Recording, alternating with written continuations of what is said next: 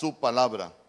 Hoy, hoy el Señor, hoy el Señor hablaba, hablaba algo que a mí me, llamaba mucho la atención y él decía, no descuides tu lámpara ni tu aceite porque estoy a la puerta. Fíjese que cuando, cuando nosotros hablamos de, de esa palabra señal, es, es como dar a entender. Y eso, y eso, y eso, cuando usted vea señal, señal lo que significa es dar a entender. Y voy a, voy a tratar de explicárselo en lo natural para que lo podamos entender en lo, en lo espiritual. Usted conoce las señales de tránsito. Imagínese usted que, que, que, aquí hay una calle, pero usted en la esquina de la calle ve un rótulo que dice alto. ¿Para qué le sirve esa señal? Pues para que cuando uno llegue a esa señal, uno se detenga. Las señales sirven para que uno sepa qué es lo que debe hacer. Amén. Por ejemplo, usted va y, va entrando al mall y, le ponen un rótulo que, le ponen ahí, no siga, piso mojado. Entonces, esa es una señal que le da a entender que si usted se mete ahí, corre el riesgo de pegarse un platanazo. Amén. Entonces, entonces vea usted que la palabra señal, eso, eso significa dar a entender. Entonces, nuestro Señor Jesús estaba hablando que Él les iba, eh, la, la generación demandaba señal y las señales que demandaban ellos era, era en lo natural. A veces, eh, a veces como pueblo de Dios cometemos un error que, que nosotros queremos, queremos hacer que el pueblo llegue a las iglesias, pero con señales. Le voy a poner un ejemplo. Yo escucho a algunos que dicen, usted necesita un milagro, venga a la iglesia y, ya empiezan a promocionar su iglesia. Entonces vea usted que empiezan a promocionar señales, pero nosotros no estamos para promocionar señales. ¿Por qué? Porque la Biblia dice que las señales van a seguir al que cree. Amén. Entonces que el Señor lo bendiga a usted en tiempos difíciles. Es una señal que lo va a seguir porque hemos creído que el Señor nos sane es una señal que nos va a seguir porque nosotros hemos creído que el Señor es nuestro sanador, pero vea usted que las señales no es para... Hay un tipo de señal que no es para promocionar el Evangelio. ¿Por qué? ¿Por qué? Porque el Señor más bien al que pide señales lo llama generación adúltera y mala. Hay gente que dice, eh, pastor, y, en su, y en su iglesia suceden milagros, porque si suceden milagros voy a ir. No, si uno, a la iglesia no viene a buscar milagros, uno viene a buscar al Señor. Y el Señor es el de los milagros. Dice amén conmigo. Ah, entonces, entonces vea usted, pero, pero vea usted qué respuesta la que le dio nuestro Señor Jesús. De las señales que ustedes quieren, generación mala y perversa, de esas no les voy a dar. La señal que yo les voy a dar es la señal del profeta Jonás. Ahí póngala, ahí póngala. la señal del profeta Jonás.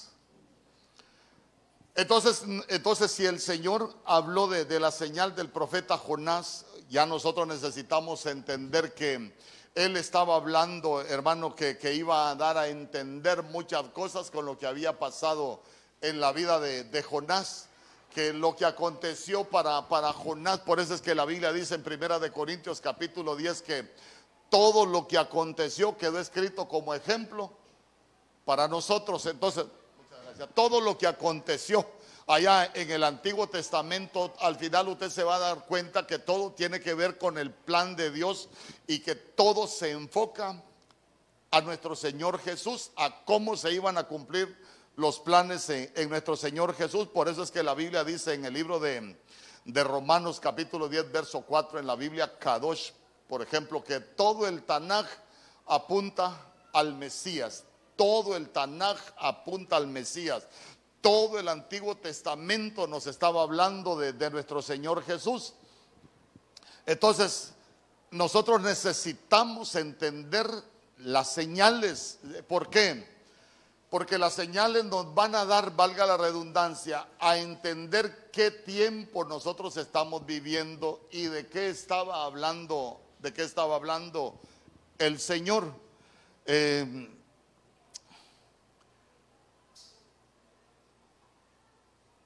todos conocemos la historia de Jonás, ¿sí o no? Conocemos el libro de Jonás. A ver, ¿qué pasó con Jonás? ayúdeme a predicar. El Señor lo llamó para que fuera a predicar a Nínive. Pero él dice que agarró para Tarsis. Nínive lo que significa es bueno. Nínive lo que significa es agradable. Pero Tarsis significa hacerse pedazos. La señal de Jonás, Dios nos llama para algo bueno. Pero Jonás dice que se hasta, hasta se pagó el pasaje para irse para Tarsis. Pero a veces nosotros somos tan especiales que Dios llamándonos para algo bueno, eh, nos volvemos especialistas en irnos para Tarsis. Y a Tarsis, ¿a qué va uno? Hacerse pedazos, hermano, hacerse pedazos. Eh, mire,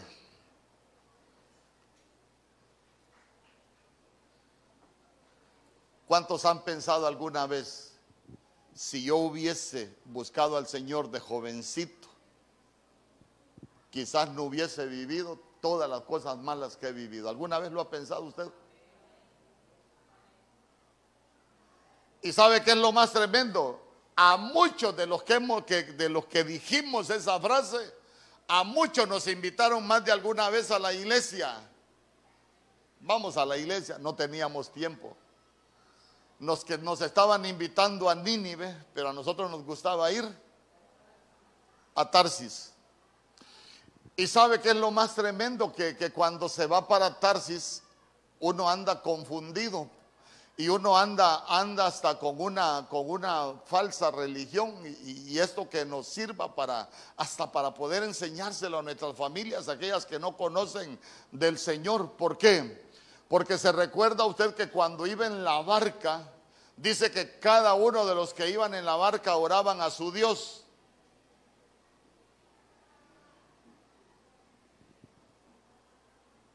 ¿Cuántos dijeron alguna vez, yo soy católico y aquí en esta religión nací y aquí me voy a morir? ¿Usted lo dijo alguna vez?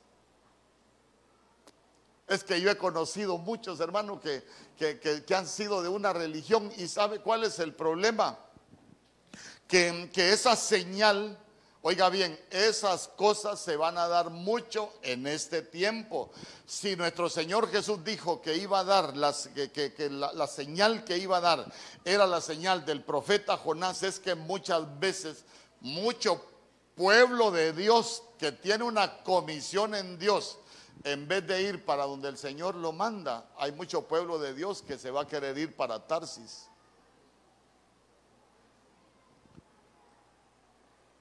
Por ejemplo, yo, yo tengo en el chat algunos hermanos que se han congregado, hermano, y se han congregado aquí. Y yo digo, pero ¿qué les pasó?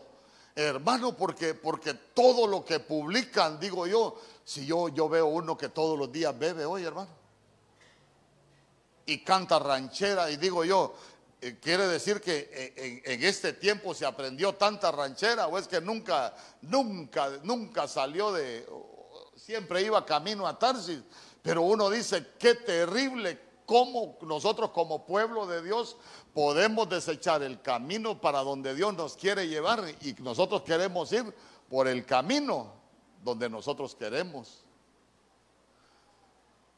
Se recuerda uno de los ejemplos hermosos con Pedro, por ejemplo. Te voy a lavar los pies. Ah, no, Señor, a mí no me vas a lavar los pies. El Señor lo quería llevar por algo bueno, pero Pedro dijo no.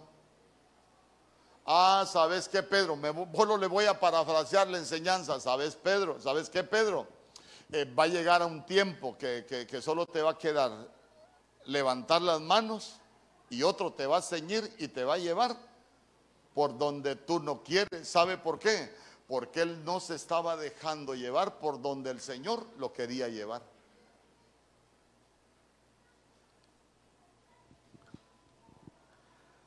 ¿Cuántos errores se pueden cometer? Imagínense, imagínense qué, imagínense qué, qué tremendo. Pero yo quiero compartir algunas otras cosas más con ustedes. En Jonás, capítulo 1, verso 15, yo le voy a leer la versión Huneman, es una versión en, griego. Y quiero que lo lea ahí conmigo. Porque ya se dio cuenta que, que hay algo que pasó con Jonás cuando iba en la barca. ¿Qué pasó cuando Jonás iba en la barca? La barca empezó a ser azotada por una tormenta. Mire hermano, mire. Siempre van a haber tormentas en la vida del cristiano. ¿Sabe cuál es la diferencia? Que las tormentas se pasan mejor con el Señor en la barca que sin el Señor en la barca. Los sufrimientos se viven de manera diferente con el Señor en la barca que sin el Señor. Y usted se va a dar cuenta que, que, todo, todo lo que uno experimenta que puede ser malo, mire, hasta el valle de sombra y de muerte se atraviesa mejor con el Señor en la barca que sin el Señor.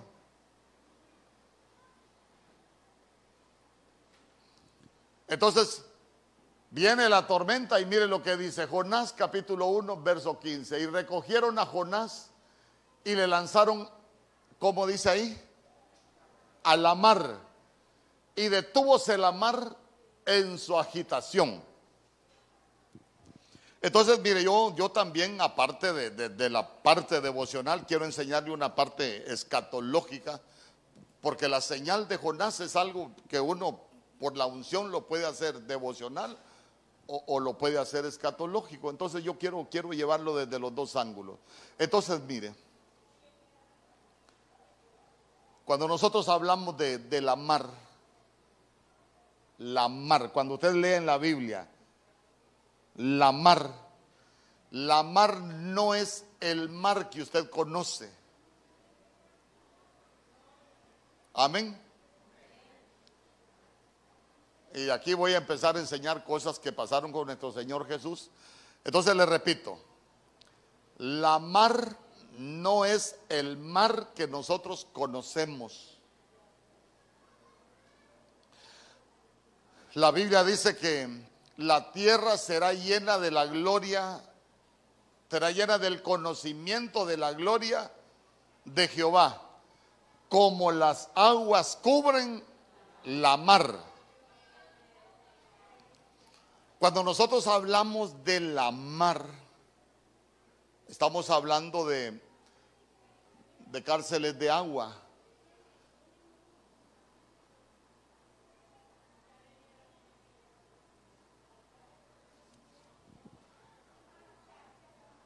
Escuche bien, estamos hablando de cárceles de agua. Entonces, nosotros necesitamos entender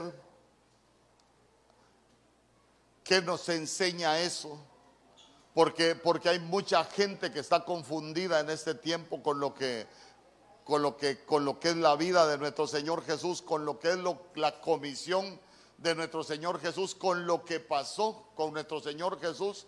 Eh, de hecho, hoy, hoy en la mañana precisamente eh, leía yo de, de, alguien que escribe ahí, hermano, que tiene cualquier cantidad de seguidores, que dice que el tártaro no existe, que ese es un invento de los cristianos y que el tártaro es mitología griega. Perdóneme, el tártaro sí existe en la Biblia. Y el tártaro es una prisión lo que no han entendido es que en la Biblia hay varios tipos de prisiones. Mire, todo lo que nosotros vemos en lo natural es como en lo espiritual. Por ejemplo, la cárcel, la cárcel que está en una delegación policial, ¿para quién es? Ah, para aquel que es detenido, para aquel que va a ser presentado en los tribunales o para aquel que hizo escándalo público, pero que en 24 horas va afuera. Así hay cárceles para el cristiano que uno puede salir rapidito. Por ejemplo, Si uno tiene que perdonar a alguien y no lo perdona, uno puede ir a la cárcel. Y en la cárcel paga, pero después lo sacan. Pero, pero ya se ha dado cuenta usted que las cárceles van, van, van por categorías de acuerdo al tipo de preso que va a haber en ellas. Entonces, quiero que me preste atención para a dónde lo voy a llevar, porque a él dice que, que lo lanzaron a la mar y quiero que me acompañe a Jonás capítulo 1, verso 17.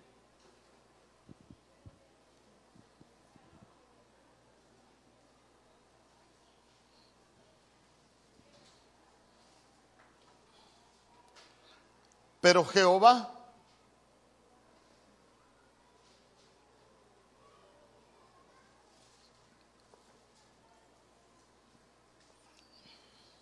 Entonces, ¿estamos claros qué es la mar?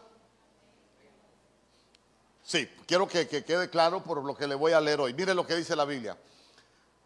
Pero Jehová tenía preparado un gran pez que tragase a Jonás y estuvo Jonás en el vientre del pez tres días y tres noches. Ah, entonces aquí tenemos otra señal de Jonás.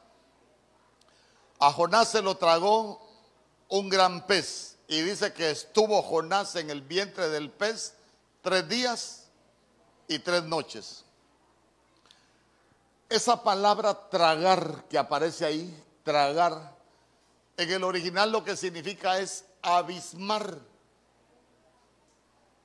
entonces, si usted lo lee en el original, entonces dice, eh, pero Jehová tenía preparado un gran pez que, que, que abismó a Jonás. ¿Y qué es abismar? Abismar dice que es hundir algo en el abismo. Ahora vamos.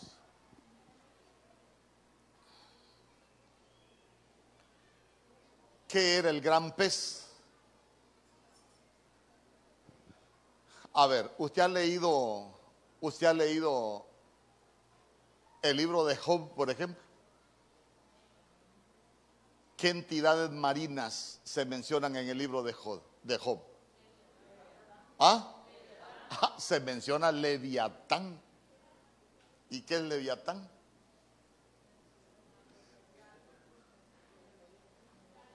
es una potestad de las tinieblas. Behemot. Mire, mire, mire lo que menciona el libro, el libro de Job. Y cuando el Señor le está hablando a Job de todas esas potestades, si usted lo lee, se va a dar cuenta que el Señor le dice, ¿y quién es el que congeló las aguas del pozo del abismo? Ahí donde están esas potestades. Entonces, ¿a dónde, a dónde lo quiero llevar con esto, que, que, vamos, vamos, vamos avanzando. Entonces vea usted que, que lo que salió es de, una, de un lugar intermedio que se conoce como el abismo, sale una potestad espiritual y se lleva a Jonás al abismo.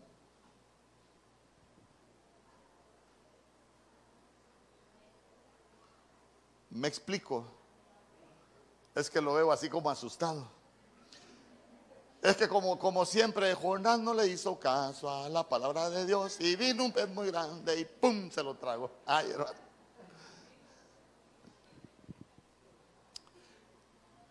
Tragar es abismar. Entonces abismar es que esa potestad viene y se lo lleva.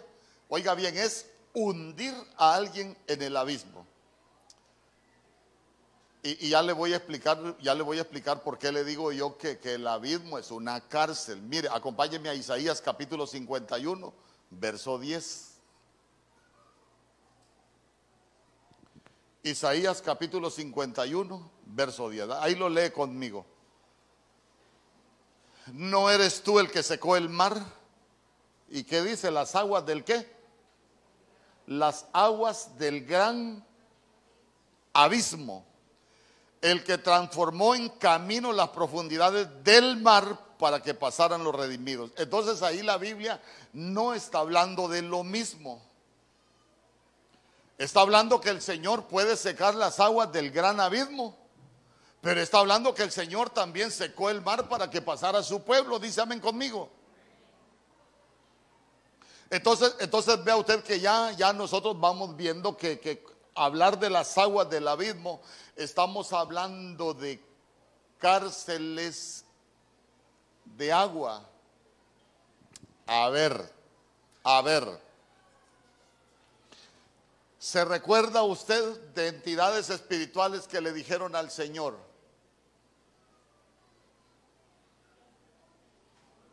La legión que estaba en los cerdos, ¿qué le dijeron al Señor, por ejemplo? ¿Ah? No nos envíes al abismo. ¿Y a dónde los echó el Señor? Pero el Señor los echó al agua. Me explico, es que, es que yo, yo, quiero, yo quiero que usted lo voy a llevar despacito, porque, porque al, final, al final vamos a aprender todo lo que la Biblia, bueno, lo, que Dios me ha dado, de, de, todo lo, lo, que Dios tiene planificado, de esas señales que nosotros las podamos entender. Ah, pero usted se va a dar cuenta que el Señor sí nos echó a, a una cárcel entonces. Amén. Sí, sí los mandó a, a una cárcel. Entonces, sigamos. Mateo capítulo 12, verso 39. Vamos a leer el verso 39 y el verso 40. Todo este día voy a, estoy, voy estar hablando cosas, como dicen en mi pueblo, gruesas de la Biblia. Pero respondiendo él les dijo, una generación perversa y adúltera demanda señal, vuelve lo mismo. Y ninguna señal se le dará sino la señal de Jonás el profeta, verso 40.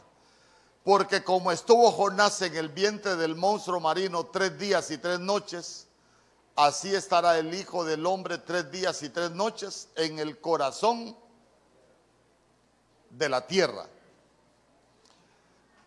Entonces, ya nosotros vemos que Jonás, entonces nos estaba hablando de lo que iba a pasar con nuestro Señor Jesús. Dice amén conmigo. Mire, ¿por qué? Por yo no le quiero, yo no le quiero enseñar estas cosas para que usted diga, ay, ¿cómo sabe eh, por lo menos Génesis 1.1 el pastor Mario cómo se lo ha aprendido? No. Es necesario que nosotros lo aprendamos, ¿sabe por qué? Porque mucha gente, mucha gente se está volviendo de su fe, se está volviendo, está volviendo atrás. ¿Por qué? Porque la gente hay cosas que se le han vuelto sin sentido. Pero cuando nosotros vamos entendiendo lo que el Señor hizo, mire, cada día nosotros nos vamos a, a dar cuenta de que, de, que, de que hay un plan de Dios para nuestras vidas y que nosotros lo que necesitamos comprender es ese plan. Entonces ya aquí él empieza a hablar como estuvo Jonás en el vientre del monstruo marino tres días y tres noches, así estará el Hijo del Hombre tres días y tres noches en el corazón de la tierra. Cuando hablamos del corazón de la tierra, ¿a dónde iba a ir el Señor? Al abismo.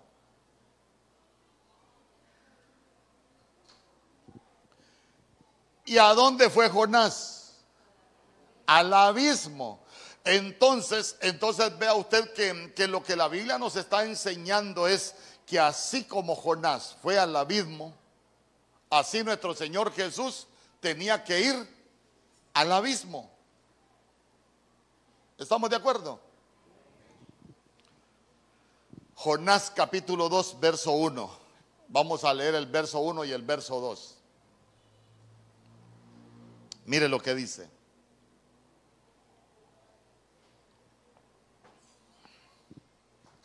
Entonces oró Jonás a Jehová, su Dios. ¿Desde dónde oró?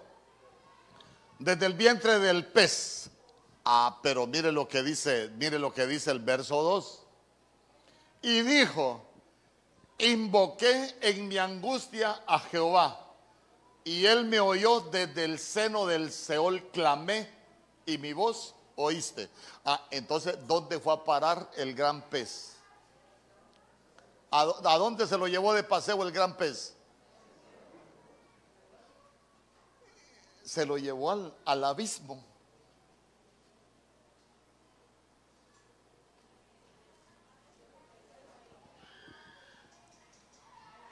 Entonces vea usted que él está diciendo allá, allá desde, desde el abismo, allá desde el Seol, allá desde lo que, de, lo que se conoce como infierno, desde allá clamé, desde allá clamé.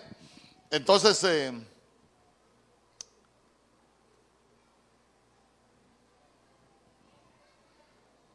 le quiero preguntar algunas cosas. ¿A qué descendió nuestro Señor Jesús cuando fue a las partes más profundas de la tierra? ¿Perdón? ¿A qué fue? Ah, no, dígame, hombre, si usted lo ha, yo sé que lo ha leído. ¿A qué descendió nuestro Señor Jesús a las partes más profundas de la tierra? La Biblia dice que él fue y predicó a los espíritus encarcelados. Ahora le quiero, le quiero, lo quiero llevar con la señal de Jonás. ¿A qué vino nuestro Señor Jesús? Vino a predicarle a los espíritus. Véalo, véalo, véalo espiritualmente. Nuestros espíritus estaban encarcelados, condenados a muerte. ¿Por qué? Porque la Biblia dice que la paga del pecado es muerte, mas la dádiva de Dios es vida eterna en Cristo Jesús. Dice amén conmigo. Entonces, entonces mire usted, ¿cuál era la comisión de Jonás? Predicar el mensaje de arrepentimiento para el perdón de sus pecados. Entonces mire usted que ahí es donde nosotros vamos entendiendo. Por eso es que, por eso es que el pueblo de Dios no solo necesita conocer a Jesús, aceptar a Jesús, sino que el pueblo de Dios necesita arrepentirse para que haya perdón de pecados.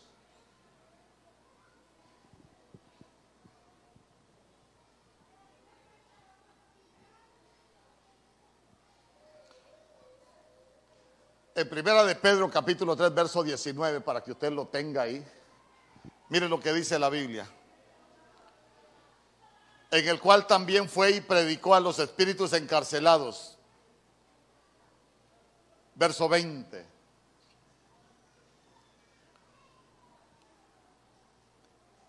Los que en otro tiempo desobedecieron, cuando una vez esperaba la paciencia de Dios en los días de Noé, mientras se preparaba el arca en la cual pocas personas, es decir, ocho fueron salvadas por agua. Oiga bien, ¿lo, leyó conmigo o no lo leyó? Bueno, ahí está bajito, mijo, ahí está bajito. Primera de Pedro, capítulo 3, verso. Mire, leámoslo, leámoslo. Verso 19, póngame el verso 19. Mire lo que dice. En el cual también fue y predicó a los espíritus encarcelados Verso 20. Los que en otro tiempo desobedecieron, cuando una vez esperada la paciencia de Dios en los días de Noé, mientras se preparaba el arca en la cual pocas personas, es decir, ocho, fueron salvadas por agua. Entonces note que, ya está hablando que él fue, predicó a los espíritus encarcelados, pero ya nosotros nos damos cuenta de que, de que el Señor le había dado una comisión a Jonás también para que él fuera y predicara a los que estaban en cárceles de pecado. Entonces vea usted, ¿por qué? Por desobedientes. Entonces ahora nosotros vemos, esa es la señal que yo les voy a dar. Si, uno va aprendiendo a, a interpretar las señales, usted se va a dar cuenta que uno va a ir con conociendo verdaderamente el plan de Dios, de qué se trata el Evangelio, entonces, entonces vea usted que, que ahí nosotros nos damos cuenta de que hay una cárcel de agua, pero nosotros podemos también ser salvos por agua. Y se lo voy a, se lo voy a mencionar desde dos maneras. ¿Cuál es el agua que, nos puede salvar a nosotros? a el agua de la palabra porque el agua de la palabra nos limpia. ¿Y sabe qué? El agua del bautismo. ¿Por qué? Porque el diluvio lo que representa también es un bautismo. Es un lavamiento. ¿Por qué le digo que el, que el diluvio es figura de un bautismo? ¿Por qué? Porque, porque vea usted, ¿para qué sirvieron las aguas del diluvio?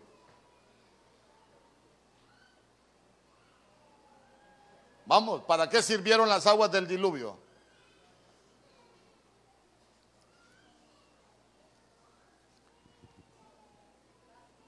¿Qué se ahogó en el diluvio, pues? ¿Ah? Lo malo. Lo malo, lo malo. En el arca estaba lo bueno, pero, pero en el diluvio se ahogó lo malo. Eh, eh, en los problemas de la carne, se ahogó la violencia, se ahogó la corrupción. Entonces, ¿por qué le digo que, eso es figura, de, figura del bautismo? ¿Por qué? Porque la Biblia dice que nosotros hemos muerto y hemos resucitado con Él. Cuando uno entra a las aguas del bautismo es señal de muerte, que se debería de morir lo malo. Y cuando uno sale de las aguas del bautismo es una resurrección, nacemos a una nueva novedad de vida en Cristo. Entonces véalo también con Jonás. Yo le pregunto, Jonás estaba muerto en el Seol, pero estaba para muerte. Pero cuando él sale, él sale de las aguas y sale para venir a, cumplir con la comisión que el Señor le había dado. Entonces note que, que uno es salvo por el agua. Mire, a propósito, habrá alguien que no esté bautizado acá. Sería bueno que, programemos unos bautismos. Ahí si alguien está bautizado, hermano, porque el bautismo en agua es importante para el cristiano. Ahí todo lo que aprendimos del bautismo, usted se va a dar cuenta que espiritualmente es algo, es algo hermoso. Entonces, entonces, entonces vea usted, vea usted. Nosotros también, nosotros también para, para, aprender o para comprender de la señal de Jonás necesitamos entender qué pasa con nosotros cuando morimos. Porque la esperanza que nosotros tenemos es de la vida eterna. Dice amén conmigo. Esa es la promesa del Señor, la vida eterna. El aceptar a Jesús como el Señor y, eh, Señor y Salvador de nuestras vidas es la vida eterna, esa es la promesa. Entonces, mire, uno como cristiano, ya, ya hablando la parte de la enseñanza que nosotros necesitamos aprender, necesitamos saber para dónde vamos. Si yo, si yo le preguntara en este momento, ¿usted sabe con certeza para dónde va? Si usted se muere hoy, ¿sabe con certeza para dónde va? Porque nosotros cantamos, yo tengo gozo, tengo alegría, tengo a Jesús, tengo la paz, tengo la vida. Yo tengo gozo, tengo alegría, camino al cielo, yo voy. Ah, pero como puede ser que vaya camino al cielo, puede ser que vaya como Jonás.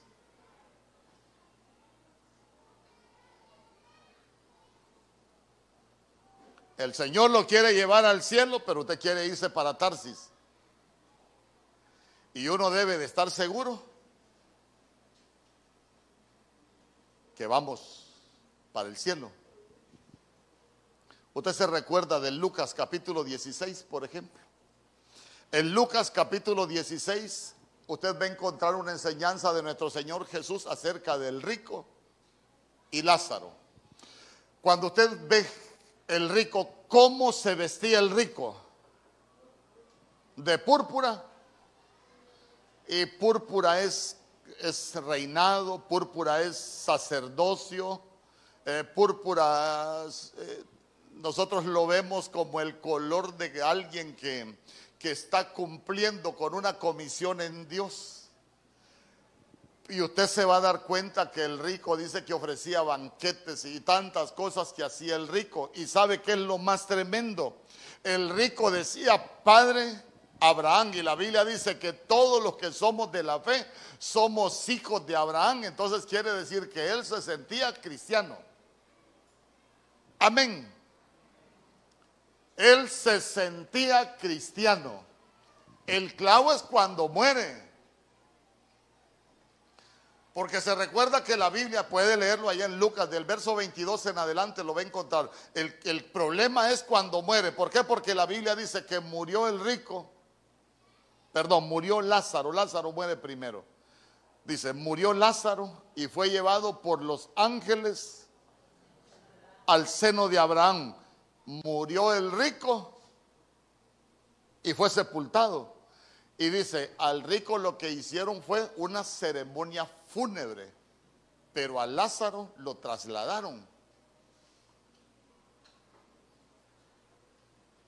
Al rico lo metieron en la tierra, pero a Lázaro se lo llevan los ángeles. Entonces cuando usted ve y sigue leyendo, porque eso es lo que nos está enseñando, es qué es lo que va a pasar con nosotros. Porque algunos vamos a ser llevados al seno de Abraham. Pero el rico, aún sintiéndose hijo de Abraham, ¿dónde apareció? En el Hades, ¿y sabe qué? En el lugar de tormento. ¿Y, qué decía ya él desde el lugar del tormento? Padre Abraham manda a Lázaro que moje la punta de su dedo en agua. ¿Y, y qué le decía él? ¿Qué le decía él? Y que venga a refrescar mi lengua, porque estoy atormentado en esta llama. Imagínese usted, hijo de Dios, creyéndose hijo de Dios en el lugar de tormento. Entonces, entonces nosotros necesitamos aprender de la señal de Jonás, porque tiene que ver con nosotros como pueblo de Dios, hermano. Nadie se salva por parecer cristiano. La salvación es porque seamos cristianos. Por eso es que la Biblia dice, arrepentíos y convertíos para que vengan tiempos de refrigerio. Quiere decir que sin conversión no van a venir tiempos de refrigerio, porque para Lázaro sí vinieron tiempos de refrigerio. ¿Por qué? Porque cuando usted ve a Lázaro, dice que él estaba en el seno de Abraham. Y estar en el seno de Abraham, Abraham dice que es estar en el regazo. Y el regazo es un lugar de descanso, es un lugar de consuelo. Pero usted se dio cuenta que el rico estaba en un lugar de tormento. Por eso, mire, yo, yo no me desgasto cuando la gente dice, eh, pastor, y si fulano de tal siendo cristiano se muere, pero andaba en pecado. ay, hermano, hay que ver si se convirtió. Porque el que se arrepiente y se convierte vive una vida diferente en Dios. Amén.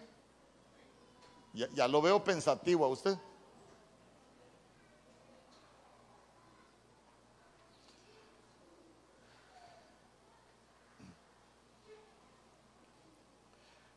En Juan capítulo 20, verso 19.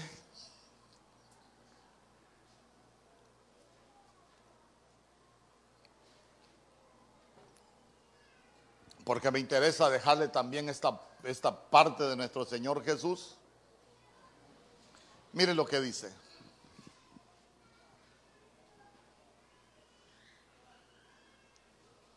O antes de leérselo, le vuelvo a recapitular el Señor quería llevar a Jonás para que fuera a Nínive, pero Jonás quería ir para Tarsis. Muchas veces el Señor nos quiere llevar a la promesa, pero con las decisiones que nosotros tomamos no vamos camino a la promesa, vamos camino a hacernos pedazos, vamos camino al Hades. Amén. Bueno.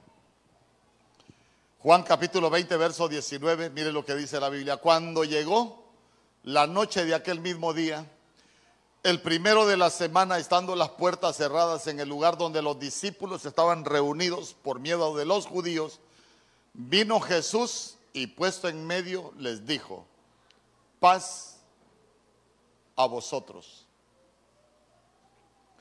Entonces recuérdese, la señal de Jonás así como Jonás estuvo en el monstruo marino tres días y tres noches, así estará el Hijo del Hombre tres días y tres noches en el corazón de la tierra.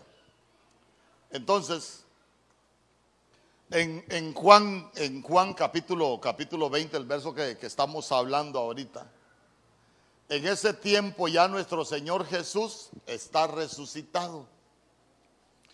Ahí es después de los tres días. Entonces, mire, después de los tres días que Jonás sale, usted se recuerda que Jonás fue a proclamar el mensaje que el Señor le había dado. Entonces cuando aparece acá nuestro Señor Jesús, Él viene a confirmar el mensaje de lo que Dios había hablado. ¿Por qué?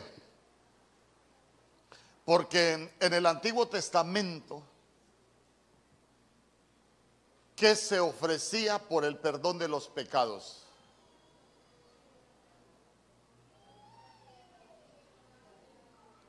Usted sabe que en la Biblia aparecen muchas ofrendas, pero la ofrenda por el perdón de los pecados era la sangre del cordero habían palominos, habían machos cabríos. Eh, yo le digo, se recuerda de los machos cabríos de Azazel y el ocho macho, macho cabrío que Azazel lo que significa es chivo expiatorio y chivo expiatorio es alguien que es culpado siendo inocente y nuestro Señor Jesús fue un chivo expiatorio. ¿Por qué? Porque Él fue culpado siendo inocente, porque los culpables éramos nosotros, pero para que nosotros fuésemos declarados libres, Él ocupó nuestro lugar. Amén. Entonces, mire, voy, voy. Pasa a vosotros. Entonces, antes lo que se ofrecía era la ofrenda de un cordero por, la expiación de los pecados. Esa es la Pascua del Señor, que usted la puede encontrar desde, que se instituye allá en, en, Éxodo capítulo 12, cuando iba a venir el destructor, cuando iba a venir el destructor, y el Señor les dio instrucciones que mataran un cordero de un año, que la sangre la pusieran en los dinteles de la puerta. Y Pascua, iban a celebrar la Pascua del Señor. Y Pascua lo que significa es Passover, eh, pasar por alto. Entonces vea usted, en el libro de Hebreos dice que ya al Señor ya eso no fue suficiente, ya el sacrificio de animales, sino que Él dijo, Padre, prepárame un cuerpo.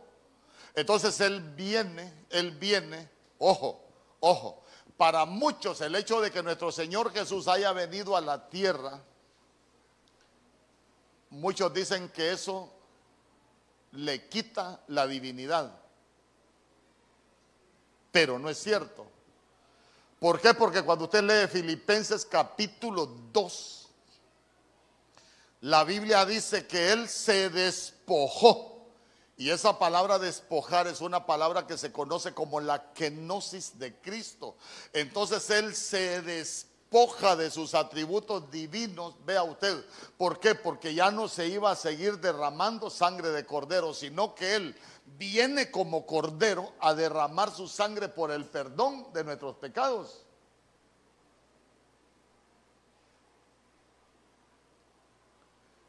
Porque hasta de amuleto la tienen mucho. La sangre de Cristo tiene poder. Pero solo es un amuleto. No, pero la sangre de Cristo, esa sangre derramada es la que, la que nos, por el perdón de nuestros pecados, ese fue el precio pagado por nuestra libertad. Dice amén conmigo. Entonces vea usted que cuando Él aparece acá y dice, pasa a vosotros, ahí Él ya viene de los tres días. Así como Jonás vino a, a predicar el mensaje del Señor, cuando Él llega ahí donde estaban los discípulos, Él ya viene desde los tres días. Pero vea usted que otro error, otro error. Porque, porque al ladrón de la cruz muchos dicen, mire, el ladrón de la cruz el mismo día se fue con el Señor Jesús para el cielo. No se fue el mismo día con el Señor Jesús para el cielo. Nuestro Señor Jesús cuando resucita no iba para el cielo. iba a cumplir la señal de Jonás.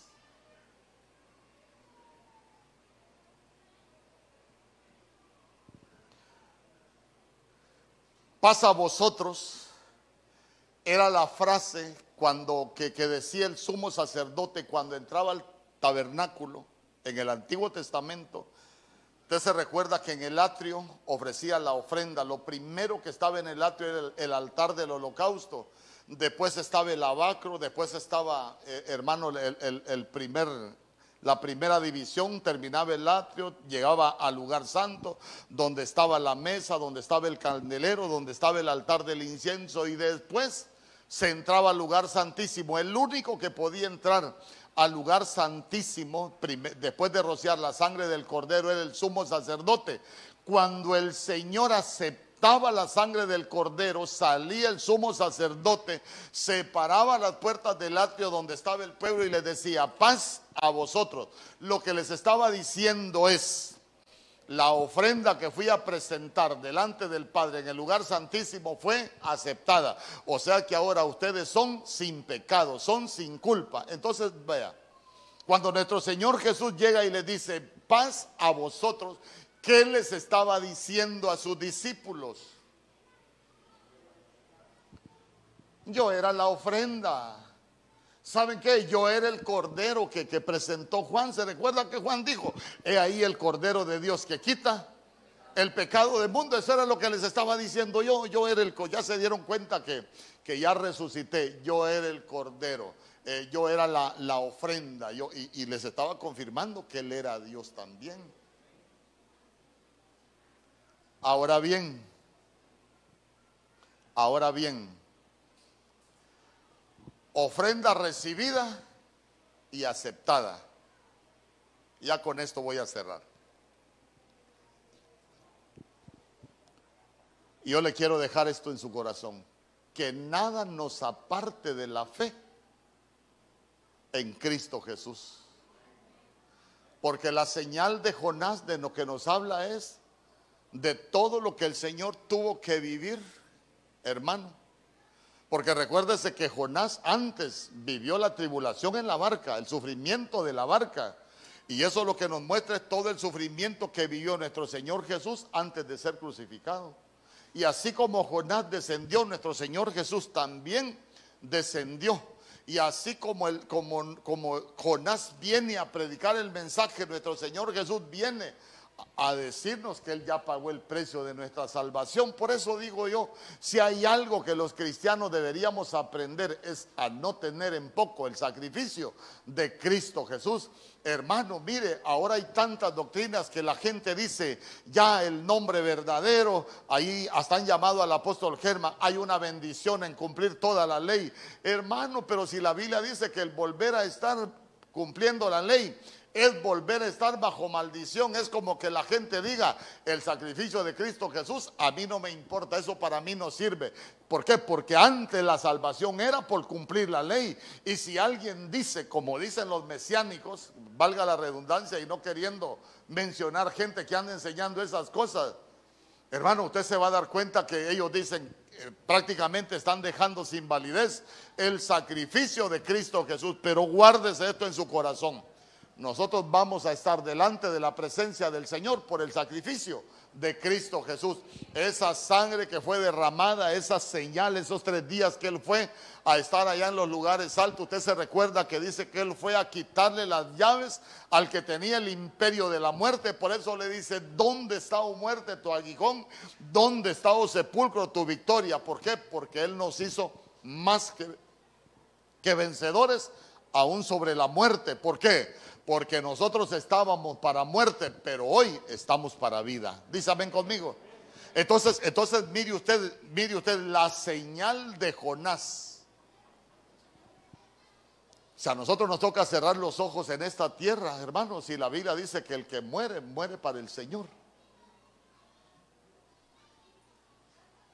Pero, pero más que todo, que la señal de Jonás a nosotros nos, sirve, nos sirva para,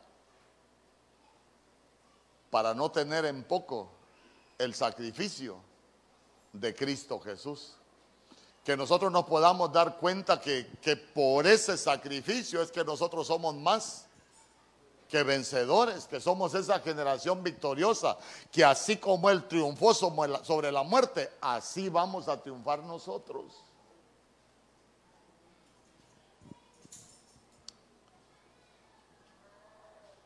Los que merecíamos el castigo éramos nosotros. ¿Quiénes merecíamos ir a, a esas prisiones? Nosotros. Pero Él fue para darnos la victoria. Y esa, esa, es parte de lo que nos enseña la señal de Jonás. En el siguiente turno, si Dios lo permite, voy a hablar del mensaje, voy a hablar de algunas otras cosas y en la tarde voy a hablar de, de la señal escatológica de los tres días, todo lo que pasó en el libro de Éxodo. Pero yo, yo quiero dejarle esto en su corazón. Que usted vea, lo que les voy a dejar es la señal de Jonás. En la medida que nosotros aprendamos a, a interpretar las señales, nosotros vamos a ir entendiendo de qué se trata el Evangelio. Hermano, el Evangelio no es algo para la tierra.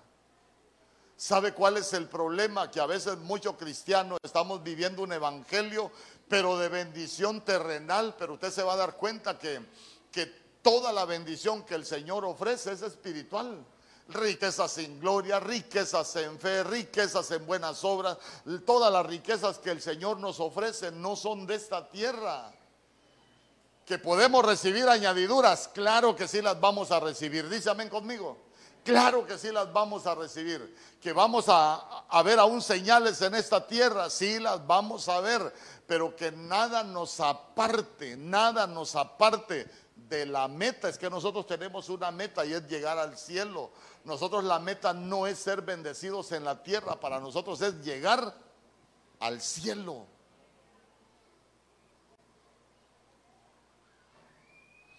Entonces mire qué interesante.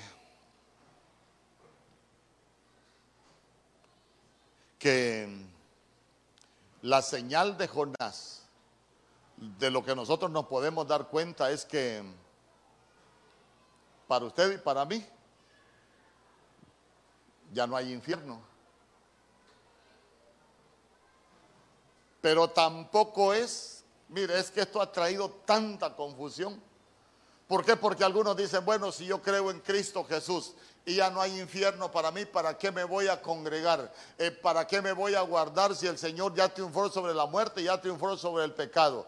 Ay, hermano, pero, pero, pero la meta ahí está, pero nosotros tenemos que llegar a la meta. Se recuerda cuando Pablo hablaba, por ejemplo, de, las tres, de las tres posiciones del cristiano como labrador. Dice que el labrador para disfrutar del fruto primero tiene que trabajar. El atleta para llegar a la, meta primero se tiene que ejercitar y eso es lo que estamos haciendo nosotros. Y, se recuerda que después habla del militar. Dice que ya no se enreden los negocios de esta tierra, porque si no, no vamos a llegar. Entonces, mire, para nosotros lo más importante es el reino de los cielos. Para Jonás, escuche bien, para Jonás lo más importante antes de ir al, abismo, que esa, esa es una gran enseñanza, a Jonás le interesaban las cosas de la tierra. ¿Por qué? Porque cuando usted lee se va a dar cuenta que Tarsis era una ciudad muy rica, pero Nínive no. Entonces todo tiene sentido. Tarsis era, era una ciudad de los grandes navieros. Usted solo haga memoria dónde iba a hacer negocio Salomón. Donde, donde cuando se asoció con Irán levantaron una flota de barcos. En Tarsis. Entonces ahí usted se da cuenta que Tarsis era una ciudad rica. Entonces, entonces eso es lo que nos enseña la señal de Jonás también, que en este tiempo hay muchos que andan tras la riqueza, pero no tras lo que el Señor quiere que nosotros hagamos. Y al final ya se dio cuenta dónde llevaron a Jonás. Pero al final también nos damos cuenta que nuestro Señor Jesús fue por nosotros a ese lugar para que nosotros ya no vayamos. Amén y amén. Yo solo quiero hacer una oración para que lo que nosotros vayamos aprendiendo, ¿sabe qué? Sea una semilla que pueda germinar, que pueda crecer y que pueda dar frutos. Y que nada nos aparte de lo que nosotros hemos creído. En el nombre poderoso de Jesús.